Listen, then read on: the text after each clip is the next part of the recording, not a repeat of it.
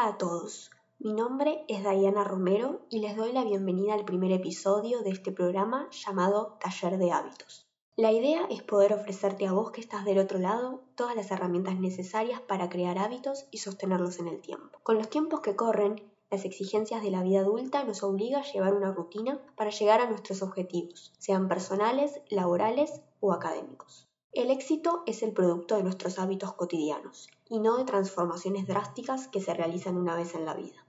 Por eso quiero enseñarte a encontrar ese camino y a hacer tu vida un poco más fácil. Pero ¿qué son los hábitos? En la ciencia de la salud, en particular las ciencias del comportamiento, se denomina hábito a cualquier conducta repetida regularmente. Para algunos, los hábitos son el interés compuesto de la superación personal. Trabajar para lograr ser un 1% mejor cada día cuenta mucho a la larga. Pero el problema es que los hábitos son una espada de doble filo. Pueden jugarnos en contra o a favor, según de qué lado lo encaremos. Sea cual sea la meta, siempre nos pasa de querer comenzar algo de un día para el otro, centrándonos en el objetivo y no en el proceso. Sé que todos pasamos alguna vez por algo así y fracasamos. Nos frustramos y dejamos todo. Pero como leí por ahí alguna vez, si quieres un cambio verdadero, debes hacer algo distinto. Si bien este es el propósito de nuestro taller, no es una promesa. No vas a salir de acá siendo un profesional de los hábitos, pero espero que obtengas todas las herramientas para poder generar el que más querés, sea armar la cama apenas te despertás o dejar de fumar.